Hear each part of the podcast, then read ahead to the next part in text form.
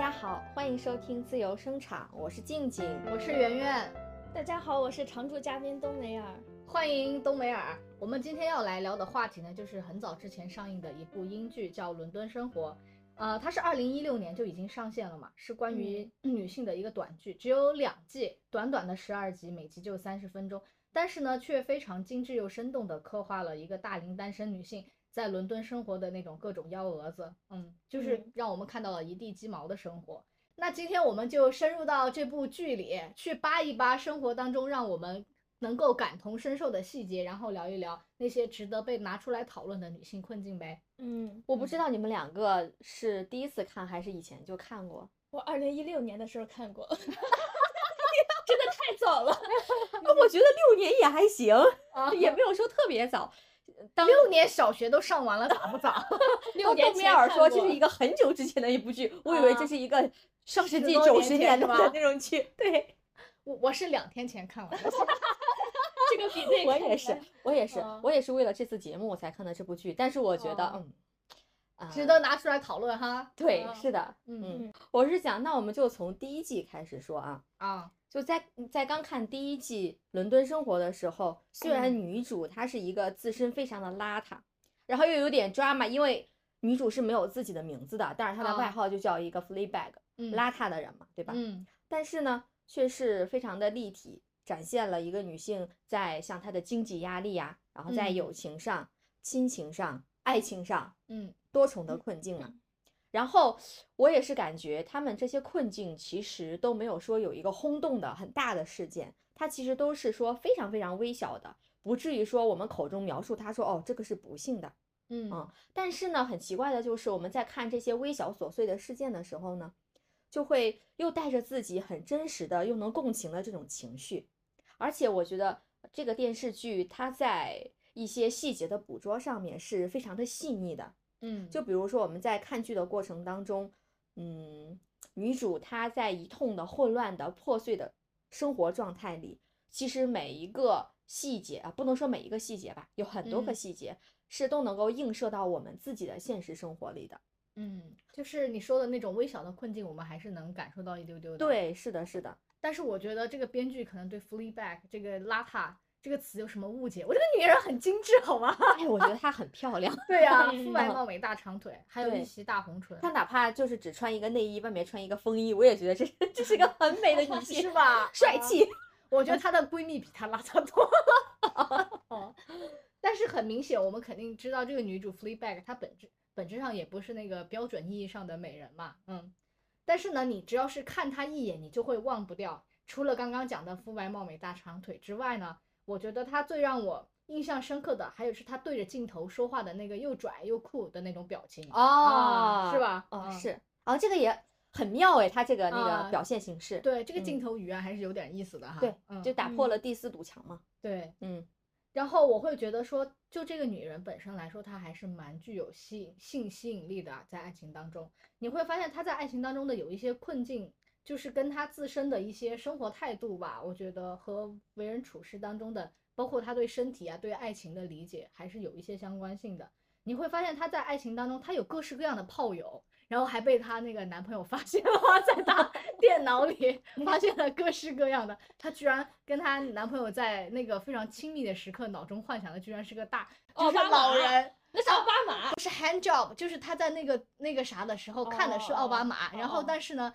他后来好像是复合之后，他跟他那个男生那个啥的时候，他居然想的是啊，我要体现的快感，只能把他想象成在他上面努力耕耘的是一个老男人，能够引发他的兴奋之感哦。然后他还有许多的约会对象。除了那个大帅哥，就后来跟他出席就是他继母那种家庭聚会的那个大帅哥之外，还有印象最深的就是第一季牙擦苏嘛，公交车上那个，对对对，跟他呃做爱的时候像两脚器的 牙擦苏，然后也有那种关系相对来说比较稳定，然后又分分合合很多次的男朋友，你会感觉到说，哎，他生活当中看似还蛮热闹的，来来往往人群那么多。但是呢，我会发现他在爱情当中是蛮孤独的，他很难与他人去建立一种很深厚的这种亲密关系。在看这部英剧的时候，我有一种强烈的不适感。我可能是看完两季之后，我才真正进入到这个剧的状态里。嗯，嗯我会觉得说，一方面这个女主呢，她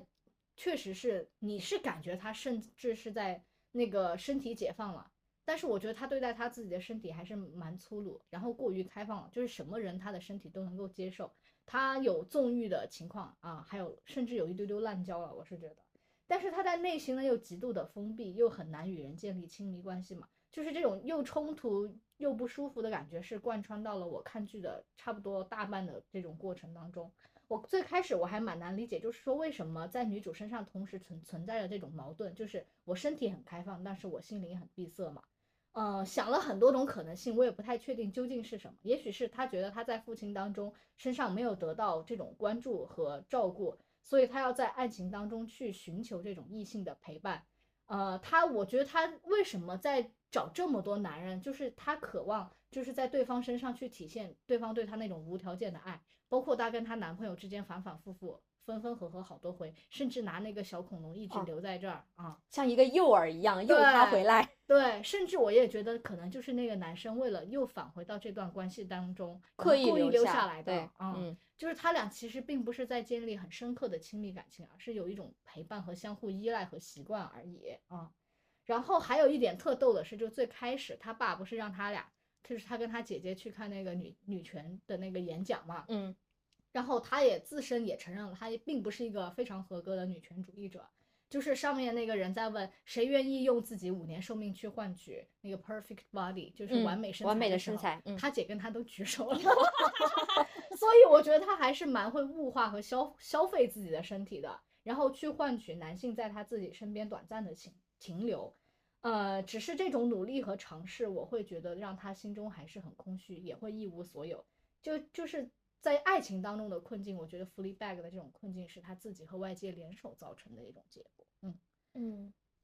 然后他其实我从里边看到的，他觉得最大的困境就是他友情上面的困境，因为在里嗯面有友情啊、爱情、亲情这三个都讲到了，而且很细节。然后他那个友情在第一季里其实就是一个线索，就是用了一些悬疑的线索，最后嗯才揭开他这个谜底嘛。嗯，嗯，就是一大根主线，就是第一季。。但是它的嗯表现形式是很碎片化的，嗯，对啊就是用闪回然后穿插的形式，嗯但是表现了一个主线，嗯，也是也是女主心中一个很重要的一一个矛盾和羁绊，嗯不能嗯放下的一件事情。对他之所以变得这么邋遢的原因，可能这个是比较重的一个原因。对，就嗯是影片的基调和主线就在这儿。我也觉得它这部英剧就特别跟那种传统的英剧不一样剧剧集不一样，对吧？它嗯没有那么强烈的故事性，它就是情绪和表达这种碎片化的东西会更多。但是看完之后，你竟然能穿出一个特别完整的故事线，对这就是他很厉害的地方。嗯，它看嗯似空白很多，但是你通过看他这些碎片化的东西，你感觉还是能还原他的生活的，包括嗯他跟他母亲啊各种人的这种相处。我觉得这可能是跟他之前他是从一个剧场版然后改编过来的电视剧，因为剧场版嗯你就只表现情绪碎片就可以，你不会演一个完整的故事，所以嗯他就保留了他这种剧场的特质，就把拍成电视剧之后还是能保留这种就是碎片情绪，最后你自己由观众脑补，然后完成一个嗯故事这种、这种表达。嗯嗯，然后他在生活中，我觉得女主的友情还是在一开始还是挺好的，就是感觉在她生活中是为数不多的抚慰她的一种关系。嗯而且我觉得友情在就是在亲情、爱情还有这个友情中是排名是最纯洁、没有杂质的，嗯就像就是大树、小草、绿叶一样，然后没有什么公害，然后带来都是很轻松的那种感觉。嗯，不过呢，编剧最狠的就是把这种困境最大的这个困境就安置在这种最纯洁还有人与人之间这种善意的友情之上了。嗯嗯，从里面她塑造的她那个闺蜜小波就是一个特别好的人，类似像天使一样，嗯，然后与她那种别扭啊、不合时宜就完全相反的人。而且她的闺蜜就是一个很热爱生活、很可爱的，会养着一只豚鼠，然后非常顺畅的对别人表达关爱的这种人。嗯女主在这个闺蜜身上应该也获得了很深的治愈，就是有好几次我们都看到女主变成一个正常的人，可以发泄情绪的那个片段，都是在她这个闺蜜小波面前。嗯比如女主母亲去世以后，她在葬礼上就是 打扮的最漂亮，然后带着很多笑容，家人呢都没有看出她的难过，只有嗯在朋友面前，她就说出自己比较真实的感受，就是因为母亲去世了，感觉她的所有的感情都没有托付了，就一时都不知道给谁了。闺蜜就安慰她说：“那把你的感情都给我吧。”就这么直接说了出来。然后女主的感嗯那个表情就立马变了。这个解决方法就是她也没有没有听到过的，就觉得不会有人想到会有人这么说出来。嗯还有就是她因为没有办法跟姐姐沟通，生气，其实她生的可能也是自己的气吧，然后在闺蜜面前抱怨，闺蜜转身呢就戴上了她的帽子，穿上她的风衣，就从屋里走出去，再走进来，假装自嗯己是女主。然后女主看到这儿呢，一开始愣了一秒，后来就明白她闺蜜的这种解决办法，就是把自己带入，女主就把自己带入姐姐那个角色，就冲着闺蜜假扮的那个自己喊话说，嗯你对自己根本不负责任，你应该好好跟家人沟通，你根本没有认真对待你的事业，你应该自己付那些账单，然后就把她心里想的那些都说出来。嗯嗯，所以就是闺蜜完全懂她的那一套，就是一招制敌，就让女主把心里的怨气都倒出来了。然后她才发现，原来她根本就知道姐姐是关心自己的，也完全嗯了解自己那些缺点。嗯，果然是神仙友谊哈。是嗯互补啊。然嗯后，但是女主这种很奇怪，就是很别扭的个性，就是又让她会犯错，就是有一嗯些她这种很寂寞缺爱的生活状态，就让她后来跟这个闺蜜的潜潜在男友吧，好像不是真的男友，是她暗恋对象吧？是他俩应该在一块儿在一块儿了，在一块儿啊了。哦，你这个六年前的记忆果然是 有点缥是缈。闺蜜的男友哦，那就共度了一晚，嗯然后闺蜜这个时候就就发现男友劈腿了，就很伤心。然后她这个闺蜜嗯 很奇怪的是，我觉得她闺蜜挺成熟的，就在对待这个友情上，还有对待别人上，她挺成熟的。可是她对待自己的那种感情上又有点幼稚，有点奇怪。她竟然想的办法就是说，她想走在马路上，假装被一个自行车撞，然后她如果能进医院的话，这个潜在这个男友呢就会来看她。但是我觉得他这种出发点是为了得到关心，啊但是他做的这种方式确实有一点脑回路奇怪。对，我觉得他嗯可以就像中国国产电视剧一样，他去淋个雨不香吗？为什么会要过马路等着被就用就是用一个苦肉计嗯去嗯赚取别人对他的关心哦啊。嗯，哎，但你们觉得那个小波知道，就是她男朋友睡，就是出轨的那个对象，就是她好闺蜜应该不知道，她只是知道她男朋友劈腿这件事儿了。要不然也不会哭着在那个 Fleabag 面前对。对对，天呐，所以那那女主肯定更愧疚。是只有女嗯主知道，然后其他人都不知道。嗯 然后这个小波他就想着，如果是自己受伤，男友就会来看望她，跟她重归于好。结果没想到是她被自行车撞上以后，又不幸被那个汽车撞到、嗯死了。然后死了之后落下来之后，他又又撞到一辆自行车，因为还这个上了当地的新闻对闻，，然后就嗯上了当地社会新闻，就感觉死的特别的轰动。嗯，就就这个事件吧，就感觉特别符合他们这种奇奇怪怪的伦敦生活。然后嗯女主这个放纵呢，就间接导致自己最好的朋友死去了，嗯，她就失去了这个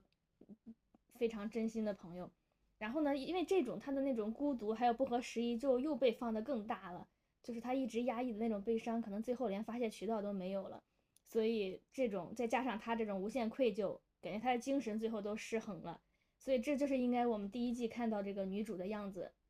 就是疯疯癫癫，然后惹所有人都生气，就只有他自己还保持着那种气人的微笑。嗯对，就没有想到，就是伤害值最低的友情，就是给这个女主是最致命一击的困境。嗯，那还不是他自己作妖作的。是啊，所以她这嗯。种，她就是很聪明，她也知道这个完全是自己的，就是自己的原因，所以就更就被自己的谴责困住，走不出去了。嗯。嗯，不过我在看完这个第二季后，就觉得这个困境好像又升级了，因为这个困境对于女嗯。主来说就是一个很难走出去的死循环，因为她本性里就是性格里本身就是特别有荒唐调皮的那一面儿需要释放，可是现实世界里她身边那些人就没办法容忍她的这种个性，只有一个嗯她的闺蜜可以，然后呢，她又因为自己作死，然后间接害死了这个闺蜜，这种环境的变化呢，就让她更压抑孤独，就想更通过嗯这种荒诞还有调皮的这种做派去释放自己，然后这样下去呢，就是有一种恶性循环，身边的人就更无法理解她了。嗯所以这个困境怎么解决呢？就是如果她自己，我觉得她如果不自己下定决心，或者是依自己依靠自己去矫正一下，就是无解的一个困境。嗯，所以闺蜜对于她存在的意义，可能就是告诉她，她是不能依靠别人去改变这种处境的，只能靠自己。然后高质量的朋友可以陪着你，但是让你明白有这样的陪伴，但是却不能完全改变你，所以还是要经历痛苦和反思。我觉得这个也是就是都市女性很细小的困境，就是再美好的友谊、再互补的朋友，也没有办法代替自己去经历一些或者是改变一些东西。那静静，你觉得她在亲情方面有什么困境吗？我是觉得应该是最大的，也应该是最普遍的困境吧，在他身上。嗯，我觉得是最明显的。嗯，啊，你们是觉得亲情是最明是显的吗？在他身上最明显的对呀呀其他都是他自己作出来的困境。作出来我觉得亲情这个困境应该是他与生俱来的一个困境吧。其实嗯一部分是他掌控不了的一种困境。嗯嗯，为什么这么说？嗯，是因为我觉得，尤其是到她，因为这个女主好像是三十二三岁的样子，三十三啊啊，哎，第二季三十三，但不知道第一季是几岁，那就是三十二左右。因为因为好像是对过了一年，啊、过了一年，反正这个剧写的两句间隔是三年年，嗯，但那反正她就是三十加女性，对三十加，对、嗯我是觉得在她三十加的时候，她所看到的这个亲情，并没有赠予她我们所刻板印象当中所想嗯象的那种亲情的爱与欢乐。嗯而是大部分只让他看到了人性的自私与虚伪。嗯我觉得这个剧很高超的一点就是，他并没有刻意去营造一些大的轰动性的事件来引嗯发家人这种面和心不和的状况，而是他总是能够通过一些细碎的生活小事，哪怕就是一句话或者是一个小小的细节，就让你知道哦，这种家为什么会导致人压抑，或者是总想让人想去逃离。嗯我觉得，当然，这种不和在第二季的第一季，就是宣布说他的爸爸和继母要结婚时的那个聚餐上达到了顶峰啊，简直就是一个大型修罗场。嗯，那我其实很想去分析一下这个他们的这个家庭概况，以及女主跟他们每一个家人的关系情况。嗯嗯呃，我觉得先说她的妈妈，我觉得女主跟妈妈的关系应该是很深很深的。嗯而且妈妈应该是一个真正的毫无保留的去爱女主的一个人，而且通过爸爸的嘴巴，我们也能够知道，其实女主跟妈妈有很多对是嗯像的，然后长得也挺像的，性格也是挺像的。但是呢，妈妈去世了。嗯嗯当妈妈去世之后，这个女主会突然觉得自己的生活没有抓手了，就感觉她我生命当中唯一最爱他的人没有了，他就很孤独。嗯他一定是对妈妈是思念的，不然他也不会经常去妈妈的墓地上去跑步。嗯呃，我觉得正是因为他感到孤独和无助，所以他说他会想说，哦，哪怕我到那个墓地去跑步，可能也是有一种啊，虽然母女之间的那对，就是在某种空间上吧，他其实跟嗯他妈妈还是能够达到陪伴的这样的一嗯种感觉的。嗯嗯我觉得他跟他姐姐的关系其实蛮有意思的，这种关嗯系，我觉得也是很值得大家去琢磨和回味的一种关系。嗯他跟他姐姐的关系微妙到什么程度？我是觉得他跟他姐姐之间其实他们是互相羡慕的，嗯甚至可以说是互相嫉妒的。但是呢，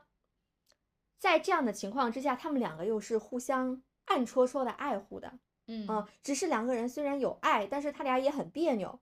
他俩是，呃，本能上应该是一个可以完全信任的人，嗯但是他们两个又没有办法达到完全信任的这样一种程度。嗯我觉得，嗯，姐妹俩其实是互相为对方好的。我觉得不然，姐姐也不会说在妹妹遇到困境的时候，经济上有压力，那个咖啡店都快要破产了，她也嗯不会主动说，哎，你现在还缺不缺钱？嗯啊，所以说姐姐其实是关心他的，也不嗯。会说我去芬兰，我明明是有一个去芬兰的机会的，但是她不仅仅是为了她的老公和孩子，其实她还是为了她妹妹，她怕她的嗯。妹妹没有人照顾，所以她就可以心甘情愿的去放弃这次去芬兰的机会。啊，就虽嗯。然她最后也去了，但是她的内心是想过她的妹妹的，这说明嗯。姐姐是对妹妹还是要还是要很关心的。嗯。嗯，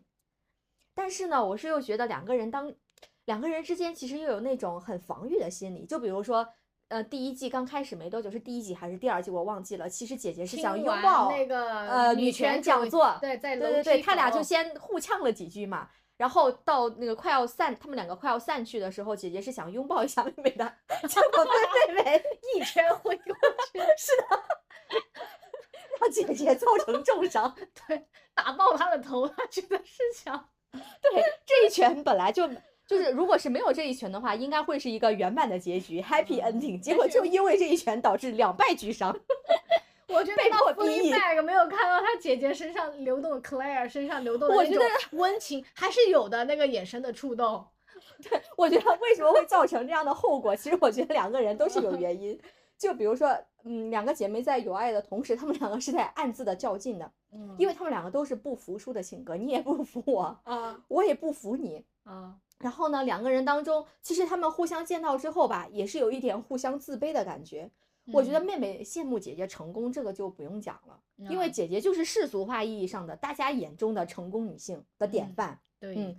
你看姐姐都说要借给妹妹钱了，妹妹明明已经非常缺钱了，但是妹妹还是梗着个脖子说：“哎，我不缺，我非常好，不要你的钱。那那她也偷她姐的衣服穿了呀。”对，那也怪她姐自己在那炫耀，你看我的衣服是 Burberry 的。然后她姐也很逗，非要让她妹妹把偷来的衣服还给她，让她妹妹穿着内衣回家。是的是哇，但是我觉得妹妹穿内衣好性感，就是穿内啊衣穿风衣，我觉得这个太酷了。但你没发现他俩就是肉体之间就是没有办法能够接触亲亲密接触，然后他姐特别受不了他触碰他 啊，但是他妹妹也接受不了他姐来拥抱他，就很搞笑的一对姐妹啊嗯。我是觉得就是姐姐羡慕妹，可能有一部分，因为妹妹的性格真的是很讨喜的。很很像她妈妈。对，就有的时候就觉得妹妹就是个小，就就是个小淘气。嗯然后姐姐她的性格是压抑的，也不知道该如何去正确的表达自己的感情。所嗯以我是觉得她的，我我猜测啊，她的啊家人无论是爸爸还是妈妈，应该是偏心妹妹多一点。我是他爸喜嗯欢 Claire，他妈估计更喜欢 Fleabag，我猜的。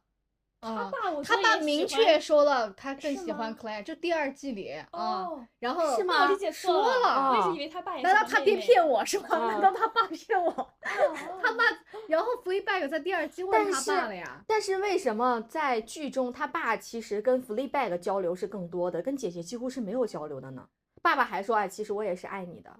我，但是你不觉得他跟他女儿之间交流有障碍吗？然后第二季他他老爹好像在厨房嘛，然后 Fleabag 进进去房间里就说，在厨房时候，你看我跟我爸共处一室的时候就是没法说话，他他爹本来可自在了，弄着他的那个小糕点还是什么玩意儿，Fleabag 进去之后，整个气氛就很尴尬呀，就是嗯，嗯，我会觉得他跟父女父女之间关系也是有点逗的。应该是对，嗯，我觉得姐姐也是会羡慕妹妹的，嗯，所以所以因为她羡慕这一点，所以姐姐她她也不服输，所以她也想在其他的方面去压自己的妹妹一头。就比如姐姐，啊尤其是前几集刚见面，姐姐老是强调自己是个有权有势的成功女人。你看我穿的衣服都是名牌奢侈品，对吧？嗯就是嗯想要去戳妹妹没有钱的那个痛处。对，不要夸我，我知道我的办公室很大。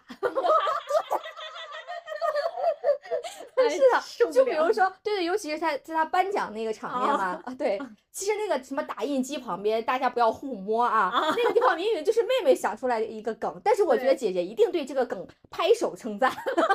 默默记下来。对，默默记下来，然后在尴尬的时候马上就把这个梗用上。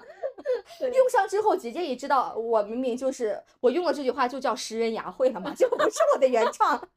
这个是我的盗版。然后说完之后又被人怼妹妹说：“哎呦，这啊这么有趣的话，老娘也想得出来。”对对对，我并没有输给你，我也并没有想 copy 你的意思，对吧？傲娇姐妹花。对啊，就嗯也很傲娇，所以他们的关系嗯很微妙。然后呢，其实这个我觉得特别能映射我们的二胎家庭，嗯我是不是太接地气了一点？太接地气了，简直是嗯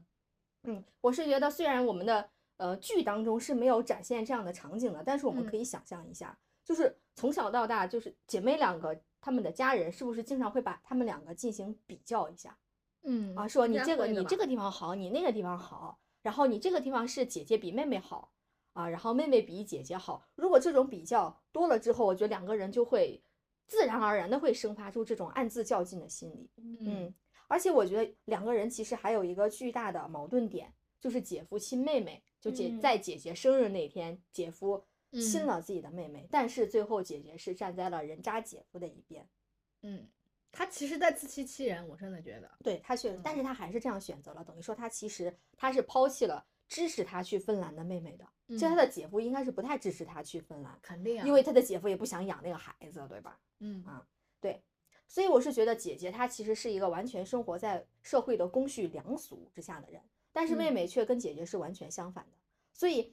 嗯，姐妹俩可能今后嗯会因为这种啊、矛盾或者是完全不同的人生选择，她她们两个肯定以后还是会有相抵触的地方。但是我觉得她们两个一定是到大事上都能够相容，然后可以互嗯相理解和支持的人。但是我觉得，虽然就是我们也知道姐妹两个的关系从根源上来说是好的，但是这种关系它其实也是满足不了女主渴望陪伴的心理渴求的。嗯嗯这个是她和姐姐的关系。下面我想说她和爸爸的关系，我真的觉得这个爸爸不是一个合格的爸爸，嗯，就是一个纯粹意义上的不是合格的爸爸。因为这个爸爸对孩子的关心，就是三十多岁了，虽然女儿独立出去了，但是我觉得精神上的牵连还是要有的。嗯，但是，嗯，爸爸对女儿精神上的牵连是啥呢？就是说停留在了那个女权讲座，让她去听女权讲座，然后那个呃，让让女儿去听心理咨询的层面上了。而且尤其是当第一集的时候，哎，第一集还是第二集我忘去了。那个？呃，Fleabag 在受到最最最大的打击的时候，说我自己就是一个贪婪的，然后啊，什么第一季无理的啊，是第一季，对，去他爹家门口，对对对，然后去嗯找爸爸，我觉得他其实是想要跟爸爸那里寻求心理安慰的。甚甚至让爸爸之间来一场深入的交流，他是想对，哪怕爸爸说：“哎，你很棒，你是嗯我最棒的女儿，我为你骄傲。你没有那么，你没有你想象的那么差。”就哪怕是这样的一句话，我觉得 Fleabag 的心里应该也会得到些许的满足。但是他爸爸咋做的？说出租车给你叫好了，你走吧，嗯，甚至没有想让他进门。然后让他说你别去二楼，对哦对，然后 Fleabag 说我就要去，对，然后就不仅去了，然后把他那个雕塑还偷了出来。对，贯穿了两季啊，这是最强道具，我跟你说。对他爸爸是说，对他的女儿说，其实我是比你想象当中的我是更爱你的，但是我真的，我并不觉得。但是，但是我也可以理解他的父亲，因为他的父亲也是要过自己的生活的，毕竟最后陪伴他到老，乃至是到他死亡，就是是他继是母。对，是他的继母，并不是他的女儿。我还以他爸爸，为他继母给他下了什么蛊呢？怎么就那么听他的话？他爸爸也会也是会想到自己的幸福的，他知道自己的幸福从哪里来，他应该依靠谁。嗯所以他就因为他要依靠的这个人啊，因为他自己的幸福，所以他就必须屈从于那个人，然后委屈了自己的女儿。嗯，嗯，这太现实他。估计也害怕自己孤独终老，我觉得嗯对呀、爸爸也怕。孤独啊。我觉得嗯人性都是有自私的一面。而且他甚至也能接受他继母身上很势势利眼，甚至超强控制欲的那。但他就是喜欢他呀，那怎么办呢？那他应该很怀念他的母嗯老婆吧？对啊，逝世的老所以每年的时候不是都要给报侮辱腺癌检查 给他女啊儿。？对，然后还说让那个俩俩姐妹回家嘛，嗯，哎，就是还好可怜啊这个老头。嗯嗯，我觉得造成这这样一种亲情上的困境的很大一个原因，就是说女主她都已经三十多岁了，嗯，大家其实都已经成熟，女主是里面最小的人了，所有的人都啊比她大。嗯，对，但是她也三十加了嘛。对呀、三十加嗯也已经很大了。其实等于说这个剧里面所有的人，大家都已经是一个心智成熟的嗯啊，已经被社会教化过，就一个人就甚至可以有八百个心眼子的这种人了。嗯啊嗯在他的心里，我觉得他对于人性的认识早已凌驾于他对标签化亲情的迷信之上了。嗯我觉得，与其是说这是他的心情呃亲情的困境，不如说这是一种对我们印象中的亲情的一种消解。嗯因为在现实生活层面，啊、有一些时候，有一些家庭，理想中的亲情的描述和现实生活中人们所经历的亲情，它的差距是很悬殊的。嗯这种差距啊，我觉得是挺让人满怀希望，然后又可以让人坠入绝望的。我觉得女主经历的就是这样一种绝望，肯定她也想象过我理想的亲情是什么样子的。嗯，就如果妈妈还在，就是就还是那种亲情的样子。但是没想到妈妈去世之后，她一下子就从天堂跌入到了地狱的这种感觉。嗯或者我觉得可能女主，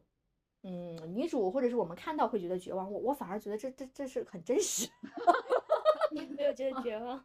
对呀、嗯、因为我对亲情本来就没有说一种特别理想化的想象嗯啊，我反而是觉得亲情，无论是啊、有爱的亲情，还是说复杂的大家各自为自己想的这种亲情，它都是一种现实。嗯啊，都是都是生活的最常态的一种表象，而且我觉得这种现实是很难改变的，嗯，不是也不是说靠你一个人就能够改变得了的，大家就是你没有选择。嗯，对呀、就是互相的，接受就想说，呃我想就像上次我们在聊那个狗十三的时候，他想嗯要得到父爱，父亲不想给，他就永远得不到父爱。对父亲想让女儿孝顺，可是女儿就是讨厌父亲，但女儿可能一辈子也不会孝顺。嗯嗯，嗯对，所以我觉得也是一种无解的亲情的困境吧，我觉得也是一种人性的情感困境。嗯哦，那我想就是问一下，这么戏剧化的生活，就是但是感觉他们里边的情绪都是挺真实的。但好像你刚才说亲情离我们不太遥远，但它里边的友情和爱情好像离我们这种还有点遥远。那你们真的就是能共情到剧里女性的这些特别具体又微小的这种困境吗？那个量角器我确实没有体会到。或者是，但是那种你说的女性当中会遇到的那种具体又微小的困境，还是能 get 一点。包括呃，静静不是说她可能不太喜欢她姐姐 Claire，但是我不知道为啥，我反而还挺能共情她姐姐的。哦，她是最不是最生活中的对人对我是能理解她的姐姐，但是我啊不太喜欢，我个人不太喜欢他姐姐。你知道吗？嗯我觉得 Fleabag 其实出现在社会上的这种概率，相对于她姐这样的人小小多了对啊。嗯然后她姐是最普罗大众的那一种，嗯就是你乍一看，她简直就是完美符合社会化标准的那种典型代表，又接受过良好的教育，事业又光明，婚姻又稳定，这简直就是妥妥的别人家女儿啊，对吧？然后我还我还觉得哇，如果不太了解她的话，你会感觉她是很成功的女性的呀。嗯而且她会尽管她讨厌那种又 drama 又又怎么说又自私的继母，但是呢，她还是呃仍然不忘出现在各种家庭聚会里，包括之前我们之前讨论说她给她继母家带去两束花嘛，第一束嗯是他继母都拒绝了，到第二次他居然还要带对，嗯她都把那个束花都被迫放到门外了，啊，他第二次又带了一个更大的花这进去支棱起来了那个花。对，那个直愣的花进去了。然后他不喜欢参加他继母的那个呃展，就是那个什么展览嘛，嗯啊，然后还是去了啊。嗯，我就觉得他真的是在努力的扮演一个社会化社会上中对于一个完美女性的要求，而且她真的很啊隐忍，尤其是他流产那一段儿，是 miscarriage，然后还嗯让她妹妹给她那个啥，嗯，他没有让他妹妹给他那那那个他没有，但是他妹妹能够 get 他的那一对，所以说他妹妹就是很关心姐姐。是，然后嗯他姐姐就是那种我觉得那是他第一次，他妹妹觉得哦这个姐姐赢了，她比我还怪，是 你这个点 绝了。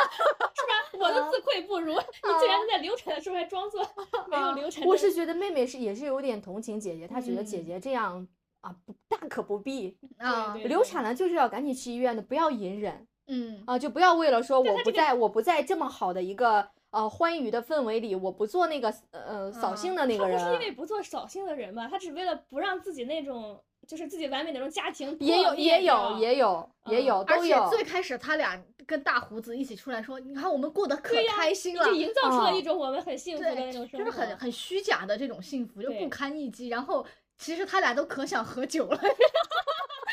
要忍着，然后就很搞笑。但是我会发现，大家对于 Fleabag 有一种刻板印象，就是说，你看他流产可能就是他，就是他们他们绝对不会想到那个人就是姐他姐。哎呀，啊我你一说到这个刻板印象，他的姐姐回击他说一啊定是他先亲了姐夫，对也是用嗯的说，你看你以前你的私生活混乱，你管你管控不了自己的欲望，所以那理嗯所当然肯定是你先亲的姐。而且他还拿了一段最深、最伤他的那个回忆去说，想想你朋友是怎么那个啥的。对，啊是。的。我觉得他姐的嗯攻击性还是挺强的啊，哈。虽然他姐也啊知道他在自欺欺人，对，所以我觉得他姐可能就是像对于我们最普罗大众来说，就是我们会选择一条就是最低风险的这种事件，然后去处理它，然后他也很害怕损失嘛。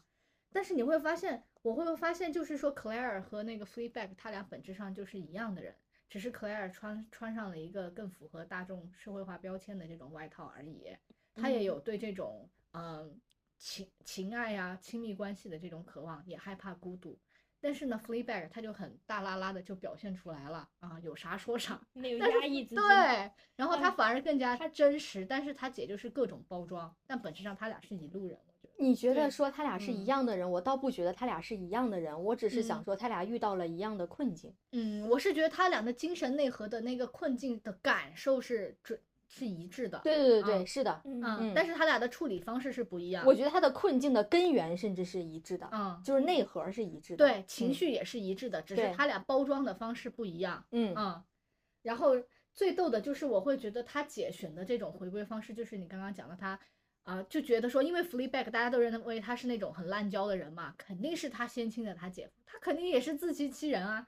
但是你会发现，他选择了一种最安全的方式。我会发现，有的时候我我在生活中，可能很多人也是一样，我们会选择自欺欺人，在面对一段很糟糕的关系，或者是很糟糕的职场嗯生活中，就会开始反思啊，可能是我的问题啊，然后我就接受它，嗯，可能是我呃没有找到合适的切入到这个群体生活当中，我会不断的让自己去适应这个现现实，我就觉嗯得还挺那个啥的。冬梅儿，你觉得呢？刚刚我讲完了，就是我能感受到和共情的这种很细小的点，你觉得你能嗯共情到哪个部分？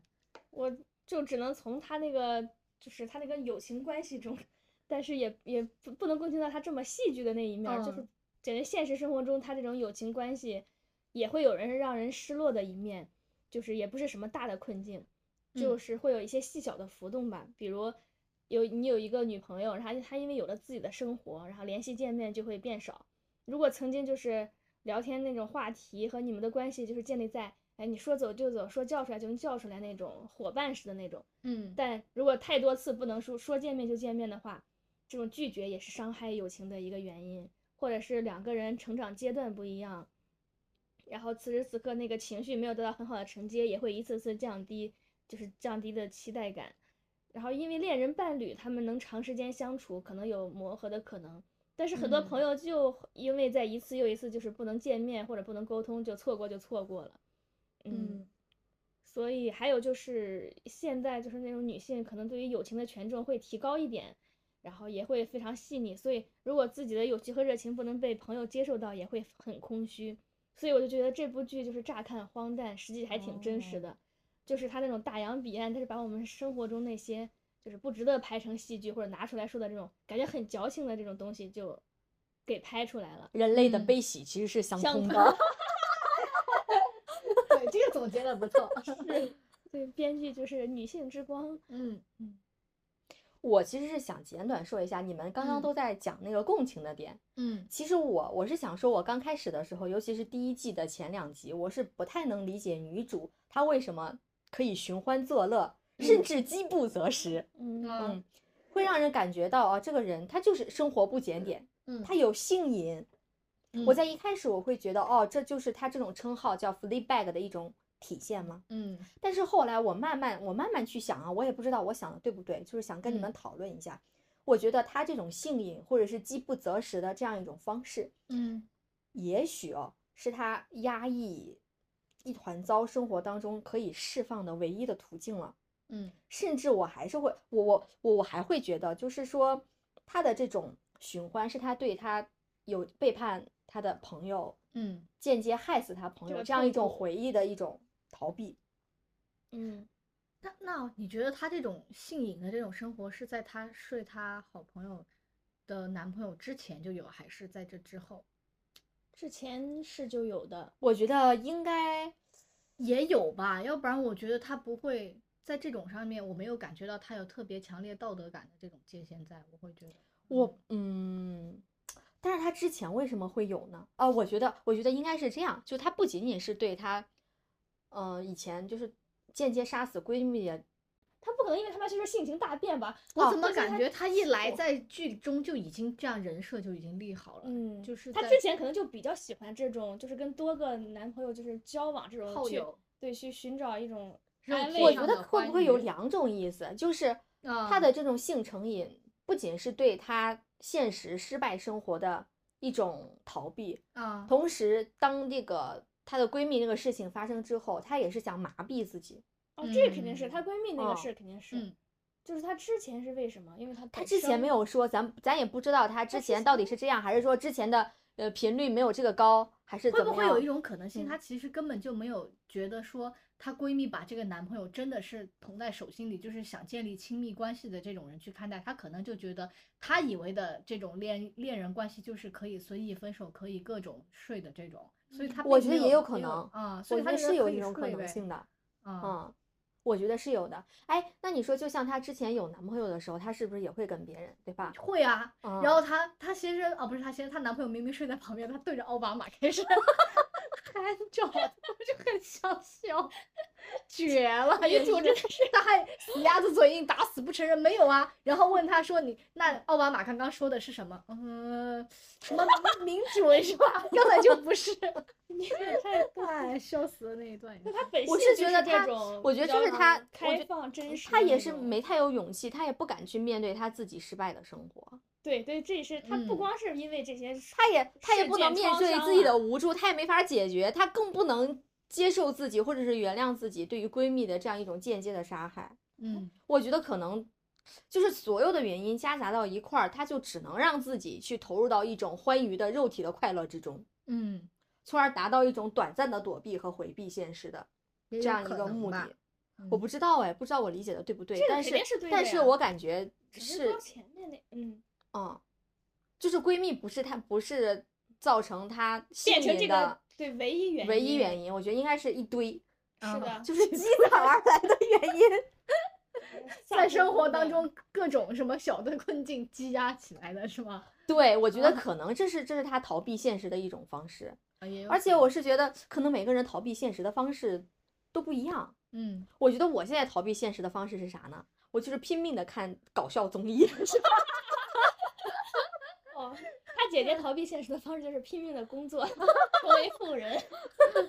我也好想有这样的 那个逃避的方式啊啊！而且我觉得人是会变的，就是我以前会觉得看这些搞笑综艺啊没有任何的啊营养，我就有点鄙视他，我就觉得这哦是个奶头乐。是吗？对，没有必要看。我要啊看一些信息密度大的，我可以获得真正的知识的东西。我以啊前就老这样想，但嗯是我我到我真正的感受到了生活的压力接踵而至，我不得不去面对的时候，我突然觉得搞笑综艺好单纯啊 就想哈哈哈是吧？肤浅好快乐呀。哇，对，是的，因为我现在，我现在真的是，我看这个的时候，我充分感受到了肤浅的快乐。我觉得最起码我看这些东西的时候，能够让我在杂乱无章的生活当中，能嗯够享受到纯粹的片刻的笑容欢愉和欢愉。所以就是喜嗯剧人的原因，就是可能他们自己做做一些他们事业的时候，自己啊内心的意义就是这些，被你接哦受到了。嗯，嗯，对，对。然后通过就是这些小小的困境，就是说让我想到另一部剧，就之前比较比较热的一个叫《我的解放日志》里面说的，就不至嗯于不幸，但是也不快乐。嗯嗯，然后第一季里面是交代了女主一些过去，还有现在的一些精神状况，而且我们发现，虽然女主那么的邋遢，但是好像也并没有在生活中封闭自己，还是会去参加各种集体活动，跟家人聚会，交往新的男友。但是她为什么在这种频繁的活动中还是没有自救成功呢？我感觉她是有自救的苗头的，在第一季里，我觉得他是有意识的，但是他哦没是有办法。识的。嗯，刚刚你说他想主动去参加这种集体聚聚聚会，我也觉得他是被迫的。被迫的 你觉得他想去参加他继母的那个展览吗？不是他他可以以他的那种。性格，他想不去他就拒绝就可以了。可是他啊还是就是逼着自己去参加各种现实中的交往活动，说明他还是有这种想要跟人他有意交往的。识，但是是被迫的。我觉得 他不情不愿。然后他刚刚到那儿，然后他继母多坏，又直接让他去当 waitress，就是让他去当那个哦服务员对服务嗯员说。明他，哦、哎我真的作为老小还是有顺从的一面在他性啊格里的。我是觉得，甚至他在给他爹面子。啊，我也觉得是的，是嗯的。嗯，我就甚至不知道为什么，就是以 Fleabag 性格，为什么他能够接住这些？是啊，我我内心里在看的是，我特别想 看他打他继母，我不知道为什么。而且他继母说话可一针见血了，你哪痛戳你哪，嗯，嗯，是的，嗯，继母这个角色就是演的笑面虎角色，啊白雪公主的妈妈。啊，刚刚你不是讲为什么女主没有自救成功吗？我是嗯觉得最开始我们可以先看这个女主周围周围的微环境，就是嗯你看看她身边那几个重要的人，就没几个正常的啊，她爹、他妈，然后啊啊就是啊不，我说的她妈说的是他继继母然后姐姐、男友、好友，就是好友。虽然给他提供了一个很良好的环境，但是也是因为他自己作妖把人家那个作死了。嗯嗯但是呢，男友也没有承担起一个非常怎么说呢，能够很抱持性的态度，也不是很成成熟的那种男性。后来我觉得她男友没有办法给她真正的精神支持。，对，后来她男友其实找了一个很乖巧的亚裔嘛，我觉得，嗯然后给她生娃了。对呀、就完全不一样。然后刚刚就是在亲情当中遭遇的那些，我觉得静静静讲的已经是非常到位了，就此处就省略，但是大家能够 get 啊，我就觉得在这个这几个人重要的人组成的这种微环境里，我们是不要抱着那种中大奖的态度，觉得在这么贫瘠的土壤当中，然后女主还能长得非常健康和快乐，是不可能的呀。对，啊，就是嗯她没有选择，嗯。嗯人是嗯以 你要说什么？你说，你说，你快说，我知道你。我想说人是一切社会关系的总和。妈呀！哎，这句话好熟悉啊！这是什么啊？马克思。啊！但是这个总和本质上肯定更受他微环境那几个影响啊。啊，除了微环境之外，我们还可以看这个大的社会环境，你也会发现也不咋样。剧中有一个情节，就是在我脑中挥之不去，印象特别深刻，就是好像是女主和她姐就是被迫参加了一个正念班，好像还是她嗯爹给他们报的，是不是？还要给她下血本了。他爹还是挺搞笑。对，就是愿意出钱，嗯然后而且他做爹一些有的没还非得让的东西还非得让他做女权班。啊，你你发嗯现他爹给他的都很逗，让他去听女女权的讲座，很符合他的那啊个性格。然后还给他心心理医生咨询对的那个券儿，然后还让他去报正念。我觉得他爹我觉得还让更他去查乳房。就很潮，你知道吗？然后是就是我觉得这可能也是他爹表表达爱意的一种方式，嗯，但是就是感觉有有点怪怪的笑 对对对对对，尤其给他查那个乳腺的时候就很搞笑，嗯。对啊，但是他们不是去参加那个正念班嘛？然后在正念班当中，那个女性组成的班呢，就是不能说话，然后每天他们的日常就是要啊、打坐、冥想、擦地、除草，而隔壁男性完全就跟他们就是反着来的嘛，就是他们可以对球场怒吼，对着那个焚烧成充气娃娃来获得内心的平静。你会发现这种两种培训班就是针对男性和女性其实提供了两种不同的这种模式。也是社会现有的模式啊。对，嗯所以说你就会发现社会大环境也是这一样的样啊，对，一样的，包括就是到了心理治疗或者情绪缓解的时候，仍然是两套这种规则和体系。你会发现，我就觉得说，嗯，除了微环境之外，整个大环境也不咋地吧，就是这样。嗯，也就是嗯，说，这种根深蒂固的外界环境是很难通过女性自我救赎去打破嗯的。哎，你知道吗？我想插一句啊，就是啊我在看那个男性所谓的难得班，啊，难得班，对难得嗯他在发泄自己的一些愤怒。我嗯当时特别怕，他不是有一个女性的人偶吗？充气娃娃，对，嗯让那个让那个男性对着那个女性，我特别怕他对他进行暴力攻击。还是有一些的。我觉得我觉得就除了言语暴力，我就甚至我当时我会想到一个场景，就是家暴的场景。嗯。然后我们对他进行言语攻击和暴力攻击之后，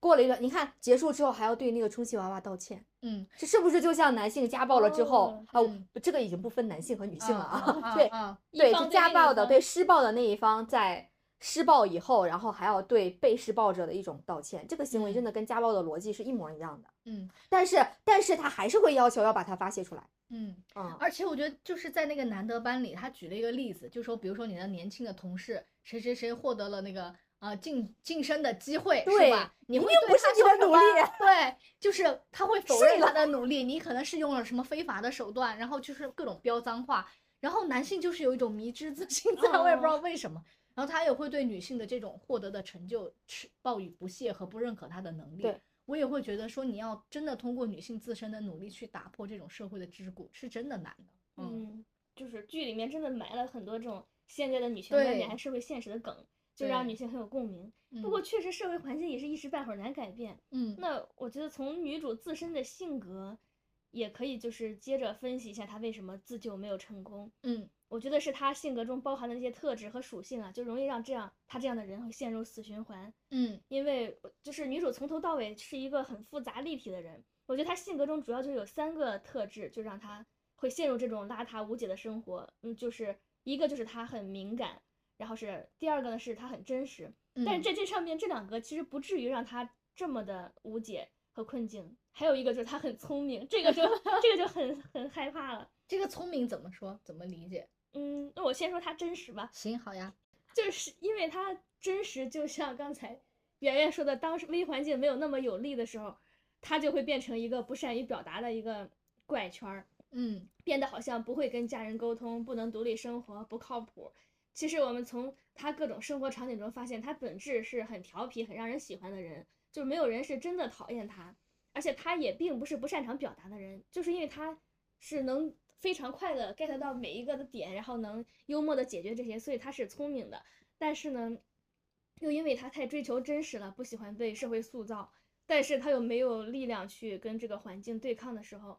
在这种不是很坦诚，然后不是很有安全感的氛围下，就变得把自己裹得越来越严实，搞得大家觉得他怪怪的，无法深入交流。对我是觉得他这个人是很方，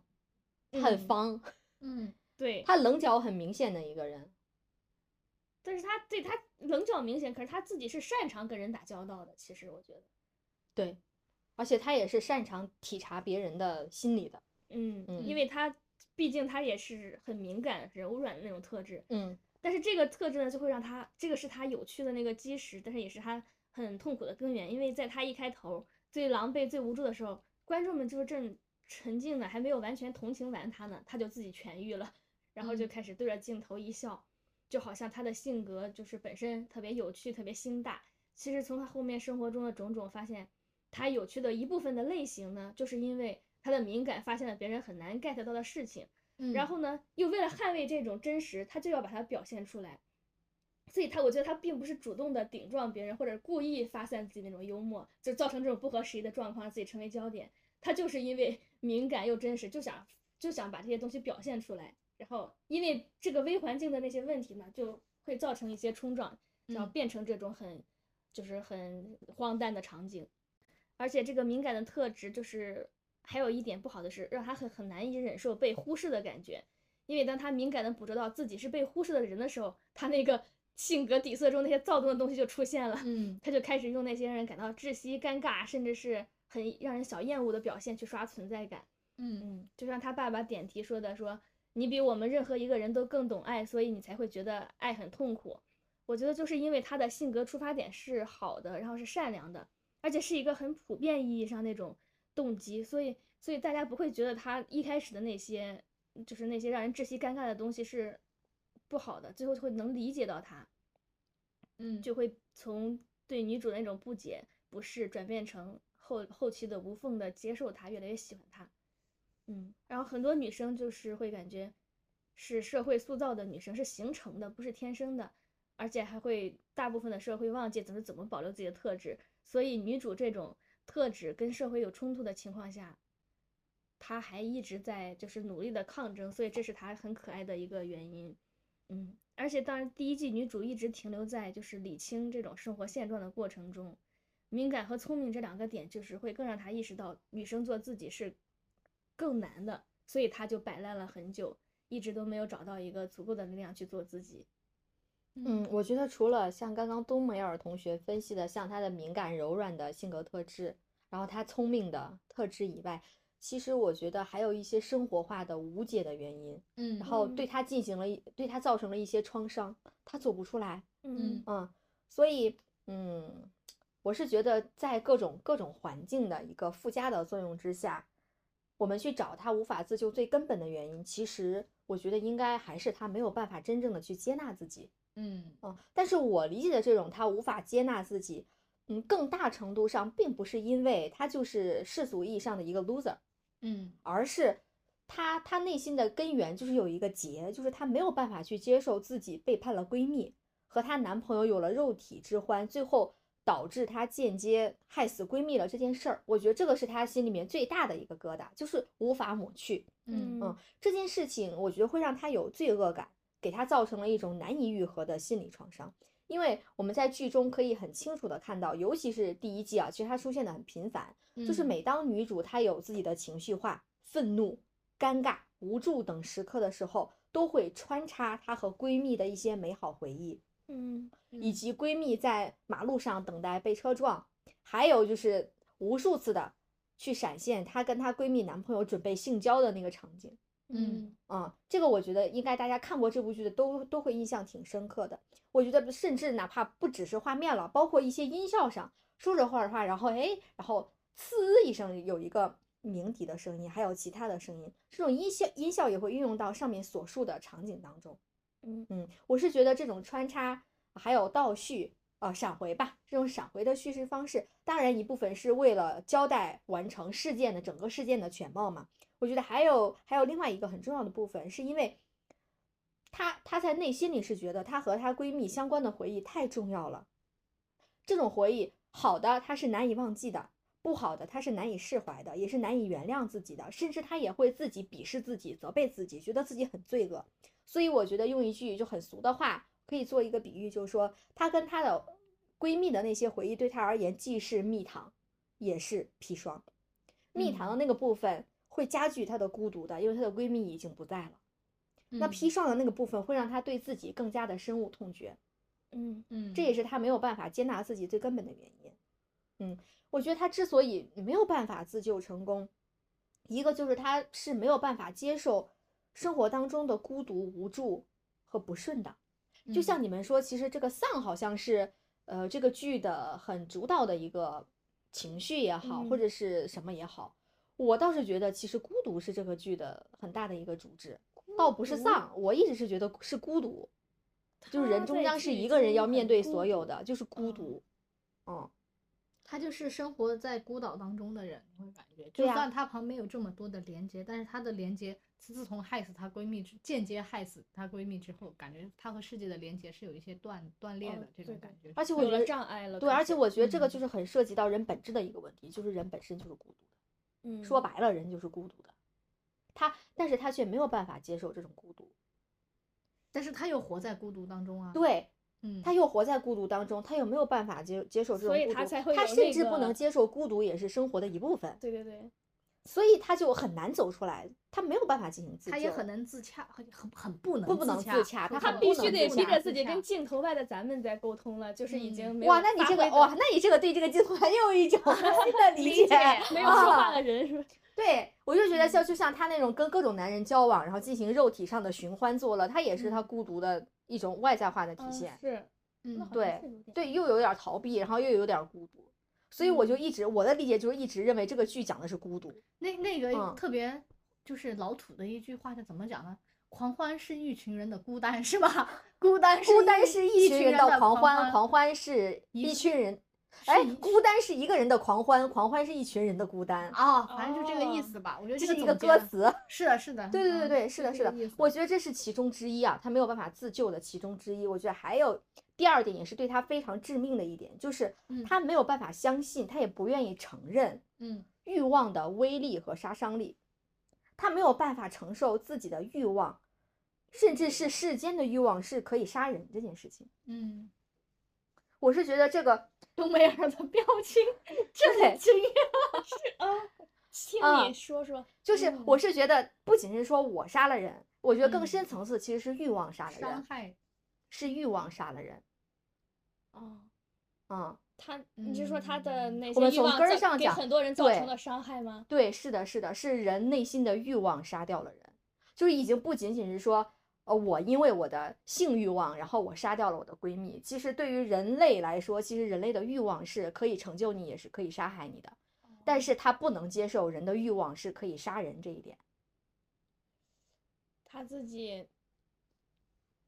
所以他会觉得他想不通，他没有办法进行自救，他没有办法接受这一点。嗯，好像也不能用简单的道德感去来衡量她就是睡了她闺蜜男友的这个事儿，以及后面去理解她嗯 无法自救的这些各种吧。嗯，但是不得不说，我觉得看完第一季，我觉得大家都还最开始可能是不太适应这部剧的感觉，但是看嗯完之后还是很上头的。嗯，然后我看豆瓣上评分都很高，哎，都是九九点第一部是九点点七，你知道第啊二季就到了九点九，很少有第二季会比第一季还高出分儿的这种情啊况。啊，你是看到哪儿的评分豆豆瓣啊吧。啊？我我为啥看的豆瓣评分第一季是八点多，第二季是九点多？啊，是吗？为什么啊我看的第一部，我印象中第一个是九点零，第二个九点五，我第一我印象第一个是八点八，第二个是九点五。反正不管都很高，在哦豆瓣地区当 中还是可以把但是趋势都是上升的，对，这个竟然是是上升的哎，我也是觉得第二季更好看。我我啊讲真，我觉得第二季我感觉它更好看更。软化了一点。我觉得第二季很好看的一一大部分原因是什么女高管是吧？我我是觉得那个女高管很多的那个时刻，以及她的第一高光了对，我是觉得有神父，这神父太帅了。我也是因为神父，好吧，我是因为那个女高管那个女高管我也好喜欢。是的，是的，是的，嗯。但是在第一季和反正整部剧当中有很多高光时刻和我们喜欢的人物嘛，刚刚大家都讲了几句，然后我也会讲讲我自己印象比较深刻的那个时候，就是第一季我印象当中，我就感觉他整整个台词写的是非常好的，但是在整个剧中出现频率最高的，在第一季当中的就是 Are you okay？就这个台词，就是在不同的场合，很多人都对女主 Fleabag 说到了这句话嘛。一次是那个贷款审核员跟他面谈，还有是姐姐在跟他听完女权主义者在好像是在楼道里问他，后来包括男友啊、父亲都跟他提到了 Are you OK 这个这个很关看就是很关切的这种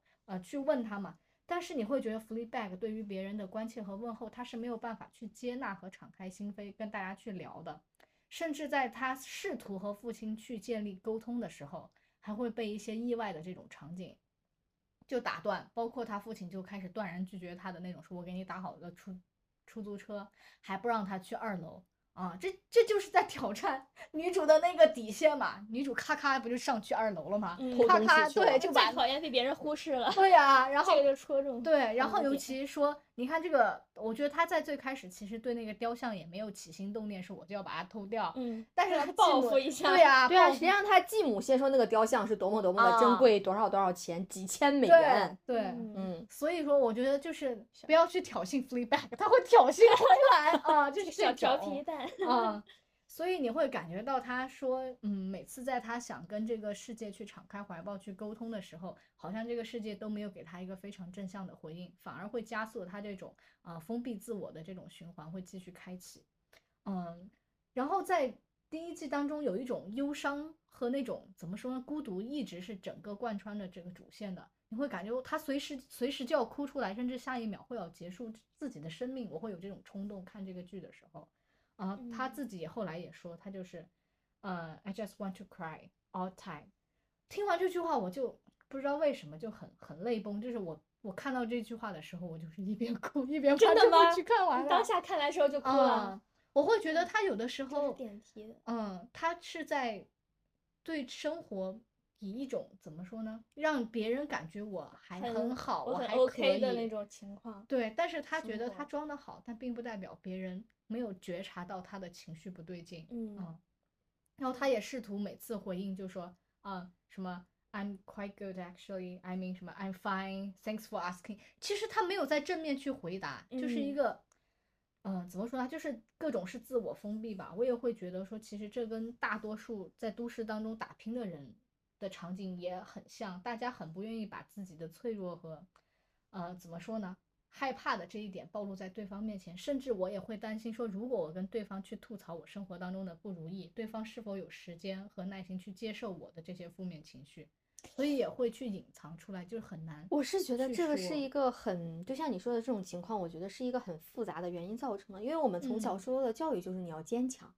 是吧？遇事要坚强，然后不要嗯让别人操心，啊，所以就人们就很容易把这个委屈压抑到自己的心里面。而且现在嗯还有很多就是说要正能量，还有一些心理学会说的是，你真的不要就是给给亲密的人什么吐槽负能量，好像嗯这种是比较就是正确的那种。你觉得社会上大家都让大家自己去但是自我消化但是我我是觉得，就是无论是我们正面情绪还是负面情绪，我们就负面情绪它其实也不是一个坏的东西，对呀它可以就是一个中性词嗯。啊。我觉得甚至负面情绪也是会让你跟人产生连接的一个契机，但不知道为什么我有的时候在现实生活当中我很难去敞开跟大家去聊这种过往的这种事情，我也会怕浪费别人的时间，我也觉得很很多时候是要自己的责任去把这件事情处理掉。你你们会有嗯这种感受吗？那你是不是就会很羡慕这个女主的那种？哦，那嗯女主也没有把自己倾倒出来哈。对她只是在逼不得已，就是后来你后来说那个小波出现的时候，我觉得真的是她生命中的阳光哎。嗯嗯我虽然这样说，负面情绪它也是情绪的一种，但是我也不太喜欢听别人给我倒负面情绪，是吧？你这个就就是的人是 吧？双双标，双标的人。嗯，看来这个我就会觉得，就又会反省一下自己，说要是不是要适当的，就是不要对别人评判，就别人在说负面情绪的时候，先先自己换位思考一下，就说如果我说的话，如果别人这么想，会不会很不好？所以你就能嗯更就是能长期的听一些别人的负面情绪，就是压我会抑下来吧。觉得说你，你有没有觉得在第二季为什么他和神父之间关系能处的那么好，也是因为神父是承接了他的情绪，也是的倾听了他。但是有的时候，你就对于有些人，就是你就是张不开这张嘴 嘛。那说明。那说明你如果出现这种能一直听你讲负面情绪的人，就是哦珍惜的人，对，没事，我就给你打过电话，我也跟你吐槽过，我觉得挺好的。嗯，嗯，这个然后我也想问你俩，有没有在第一季或者第二季整部剧当中，觉得有什么特别喜欢的人物，或者是高光时刻让你印象深刻的呢？我第一季其实印象深刻的人物对我而言并没有很多，但是第二季有一个特别典型的让我印象深刻的人物，嗯，就是那个我觉得可能很多人都会对他印象很深刻，对包括包括他的谈吐，包括他的言语，对对他就是那个五十多岁快要六十岁的那个五十八，五十八，我记得可清楚哦，对了。对对，那个 五十八岁的最佳年度商业女性获得者，应该也是一个嗯。非常事业有成的一个女性，嗯就跟她的姐姐完全相反的一个女性，嗯哦，就是性格上，然后成就上是一样的。对，然后包括观念、价值观上，嗯就跟那个 Claire 是完全相反的一个女性嗯。啊、就我就哎呀，好喜欢她，因因为我是觉得这个女性她是她不是压抑，她是外放的，有啥说啥。她那个姐姐就是有啥不说啥，还给你别别扭扭的那种。我是觉得这个女性跟她姐姐真的就是在成功女性的这个维度上形成了一个鲜明的对比。嗯当然，就这个呃那个五十八岁的女性叫啥名字，其实我也不记得了，她叫啥来着？对，嗯就是那个五十八岁的令人令我喜欢的女性短。发干练女高管。对对对这个短发干练女高管，她其实她也能很直白的去说，说女性的痛苦是与生俱来的，嗯因为女性天生就要承受月经的疼痛、生娃的疼痛。嗯她说粘性生理上天生就是没有痛苦的，从而必须要自己给自己找苦难来寻求刺激，比如说战争或者什么的。就是虽然这种观点我没有办法完全赞同啊，就是嗯至于说男生。男性他是不是有天生的就就是没有痛苦的？这个我是我是存疑的，嗯，但是我感觉到他说的，呃，人生就是要让自己快乐，就是我年轻觉得男性也会痛，他们会蛋疼。开玩笑啊，但他不是每个月都有。对，但是我是觉得他会把肉体的欢愉什么的，就就给你敞敞在面上去讲嗯啊，然后说，哎，年轻的时候就是要珍惜自己的肉体，因为年轻的时候就是可以寻欢作乐，然后到老的时候，你想想享受都没有办法享受了，这个就嗯是岁月赋予你的，没有办法去享受了。他把这些说在面上，我觉得真是太好太好了，因为他突然会，嗯，让我觉得说。哎呀，就是没有必要掖着藏着，对吧？因为我们会觉得有的时候说这些是可耻的，这些是脏东西。打方了，真是，只是中国性教育时代，我们没有接受过对，所以当我听听到他说出这些话来的时候，我的内心真的无比的开心。嗯嗯，对。然后尤其是他说，嗯，变老啦，绝经了，那那即使我们不能感受到身体上的快乐，但是我们是可以感受到自由啊，因为这些疼痛没有了，嗯我们绝经了，我们的肚子不疼了。嗯我们我们绝经了，就肯定没有办法生孩子了，我们嗯也不用再感受到这种生孩子的疼痛了。那么这个时候，在疼痛的这个层面，我们就可以变成一个无性别者。对，他就说是 people in business 最开始说，而不是说对女在商场当中的女人，而就你啊开始成，为而不是一个就是社会赋予我们的一个女性要嗯承担生育的这样一个工具性的工具人的这样一个形象。嗯，我觉得他说的这一点我是非常同意，为他点赞。哦哦，还有就是，嗯，我是觉得他他这一点突然让我意识到啊，就是当人们会觉得说啊什么肉体啊、然后性交这种就是一种很低级的、很低俗趣味的快乐，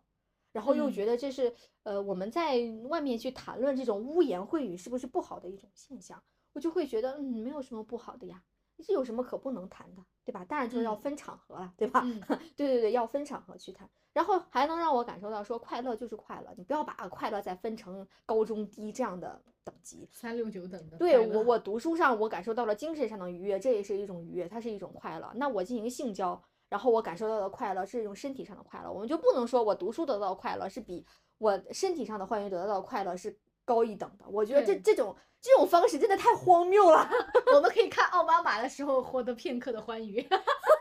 对，就是为什么快乐还要分等级制度？这这，我真的就是，如果快乐都分等级制度的话，哎呦，当你想到这种等级制度，会让你的快乐变成悲剧的。嗯嗯，我觉得还有他说的一点就是说，嗯，五十八岁了嘛，然后五十八岁之后吧呃年老了之后，我们的我们就可以变成一个无性别者，然后想干嘛干嘛，我们得到了一定的自由。嗯，它让我突然对变老是感到没有那么焦虑了，因为我感嗯觉现在的人普遍都有一种年龄焦虑、容貌焦虑，各种各样的焦虑。总结起来就是又怕死，又怕老，又怕丑，还怕疼。对，是的，是的。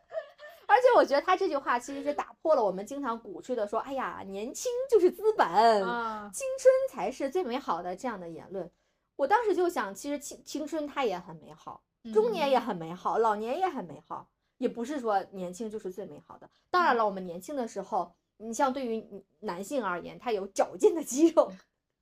矫健的身姿，是吧？啊？然后女性有丰满的乳房，然后有火辣的嘴唇，嗯这当然是很性感很好的事情啊，年轻有机会，对吧？但是我觉得反过来说，其实年轻也是有年轻不好的地方的。就比如说，年轻又有恐惧，我们面对未来和未知，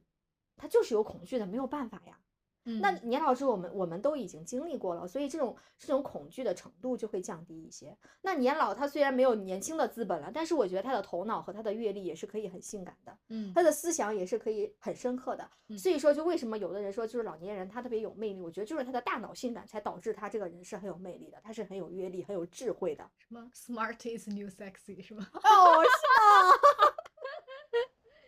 嗯，而且这这个就会突然让我感受到，就是像国外，尤其是以前我上学的时候，我在讲课的时候就会突然发现，就像以前那些国外的一些评论员、那些记者、嗯主持人，他们就是就感觉五六十岁、七十多岁还能在电视屏幕上出现，然后说的那些很睿智的语言，嗯就能让人感受到年老到底是多么的有魅力。但是在中国，其实这种是是很难看到的。嗯而且消失在社会里面了。对，然后我们嗯三十五岁就开始制造焦虑了，啊，说三十五岁就要裁员了，就要没有工作了。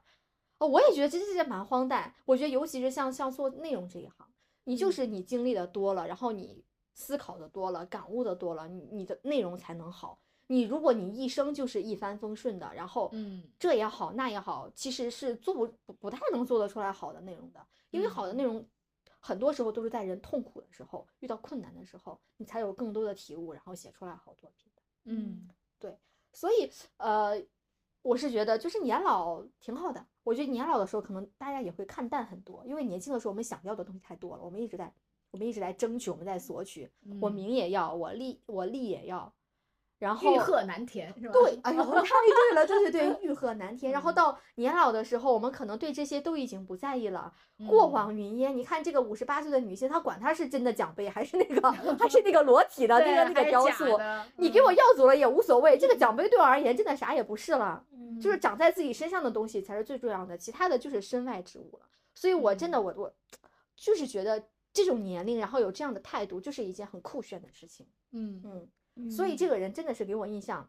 太深刻了。你给他贴的标签叫啥来着？这个人？就是短发干练女高管。对对对，短发干练女高管。天呐，我的记忆力好棒啊！对，太棒了，喜欢。嗯，嗯，冬梅尔呢？嗯你觉得让你触动或者影响、印象最深的是啥？我印象最深就是第一季里最开始那个环境，片头吗？对片嗯头还没有开始讲他那故事的时候，就说女主作为一个普通人走在街上，还有在她生活里乘坐地铁的时候，就就配着那个嗯很魔性的音乐，女性就女女主就开始看向地铁里的每一个人，然后就她就脑补了每那些人麻木平静的外表下呐喊的内心，就这这个嗯场景是很贴近这种大城市的精神世界的。嗯我就感觉哇，是在那个时候的伦敦一样大城市，就能想到地铁里跟就是跟北京、上海可能有一样的这种人生百态。而且我感觉不知道是不是年纪大了，以前坐地铁就是真的坐地铁，坐交通工具，现在就开始在地铁里观察那些形形色色的人，就是发现真的是大家都是很笃定的在看那个手机，然后在玩游戏，嗯，还有，就我就会想，有没有人跟我一样，也是每次上地铁，就是只是为了看那些能一下看到这么多的人那个场景。对我就是已经不能再忽视掉去看人了，就就好像不能再好好的玩手机了那种你。现在在看人啊？哦，每次上地铁我就看，哎有没有就是有没有，如果是男生就看有没有帅哥，如果是女生 是只只只看一下，然后女嗯生就看他们在就是穿什么衣服，或者是玩什么手，就是手机上在看什么，就是还会偷窥人家的屏幕，好奇怪、哦，啊。这我屏幕我倒不会偷窥，是吗？但是我会偷窥他的衣着啊啊，然后我就我就会幻想这个女孩儿是从哪儿来的呀？她是干啥的？然后有一次我正在我旁边的一个女孩儿，然后我也是默默的在打量她，突然啊，发现我俩背着同款的包包，是吗一模一样，然后我还把她偷偷的拍了一下，发了个朋友圈。是吗？我就觉得这真的是一种偶然的奇妙的巧合。嗯。嗯，嗯那我可能就是你被观察的那个对象，我就是我就是那个低头玩手机的人。我就感觉好像好多那人太多了，就不能再就没有心情玩手机了。嗯，那些人，对掏不掏得出手机还两说呢。对我一 般就是站着，有的时候就看外面的风景。嗯，这这段剧情就是不太属于这个剧情主线，但是印象最深的就是感觉对大城市居住的人比较有共鸣，而且而且就是我就是很好奇他们为什么能那么平静的脸上，就是坐坐地铁的时候能那么平静，我觉得他不是平静，可能是麻木。是吗？嗯但是怎么会每个人都那么麻木？但也有嗯，偶尔会遇到那些开心交谈的那些学生女就是比较年龄小的学生。对呀、年轻年龄小的学生就不会麻木啊，年龄大的人才会麻嗯木。嗯，所以我觉得这个这个剧还是挺真实的，就是在这种真实基础上，然后它呈现那些故事，感觉就比较容易让人接受，而不是就是很就是说出一种就是比较那种戏剧的故事，让人觉得哦，表达一种女性主义观点，所以它就是挺真实的。嗯，那我觉得其实我们在第一部当中看到的是女性困境的呈现嘛。嗯时隔三年，这个编剧后来才推出了《伦敦生活》的第二部，但是呢，第二季居然就结局了，我还是有点不甘心的。很短短暂啊、短小，尤其在最后结尾的时候，女主跟大家挥挥手的时候，我就是天哪，这就告别了吗了？能不能再回归一下呀？真的是，但是就是现实告诉你，就不会再有第三季了嘛。第二季依旧延续了第一季的那个荒诞，但是呢，嗯它会又有了一些不一样的地方，一切开始好像有了一些变化，甚至带来了一些非常温暖的这种瞬间。我会觉得，其实我嗯个人会更喜欢第二季。第二季，嗯我也是，啊，嗯我就会感觉到说，哎，即便有这么多的困境存在，女主还是蛮幸运的遇到了一些人嘛。然后她似乎看似看似那种很怎么说呢，一地鸡毛的生活有了一些温暖啊、嗯的这种状状况，甚至甚至她开始有了这种救赎的这种可能性的存在。嗯对，嗯，并且最后真的成功了，你觉得算成功吗？算我觉得半算半不算，不一定算。吗？嗯，嗯我觉得他甚至没有像他姐姐那那种很清晰的成长线，他可能只能说，就是他姐可以用一个词来形容，就是从第一季到第二季可以用成长来形容，但是她嗯妹妹我觉得更像变化，就是心态当中是有变化了，但是你要说真的这个变化后续会导致什么还没有呈现出来。对，但是我只能感觉有一些变化的这种种子可能会就是埋藏在他心中了。嗯所以哎，编剧把他那个停在把结局停在这儿，嗯就感觉更真实了，就是嗯没有那么变化的那么快，只是有个契机。好，以上就是我们这期节目的全部内容，下期见哦，拜拜拜拜拜。